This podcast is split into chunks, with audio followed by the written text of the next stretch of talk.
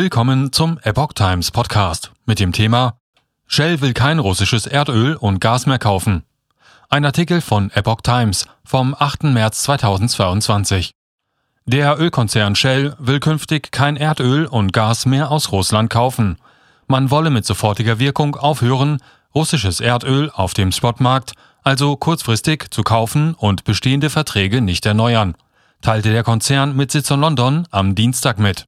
Außerdem sollen alle Tankstellen in Russland geschlossen und andere Geschäftsaktivitäten dort aufgegeben werden. Auch dieser Prozess soll direkt eingeleitet werden.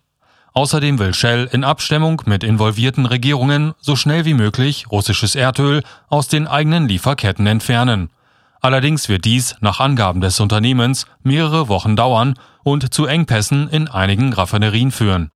Auch das Geschäft mit dem russischen Pipeline-Gas sowie Flüssiggas soll Stück für Stück zurückgefahren werden. Dabei sei man jedoch auf die Zusammenarbeit mit Regierungen und Energieversorgern angewiesen, betonte Shell.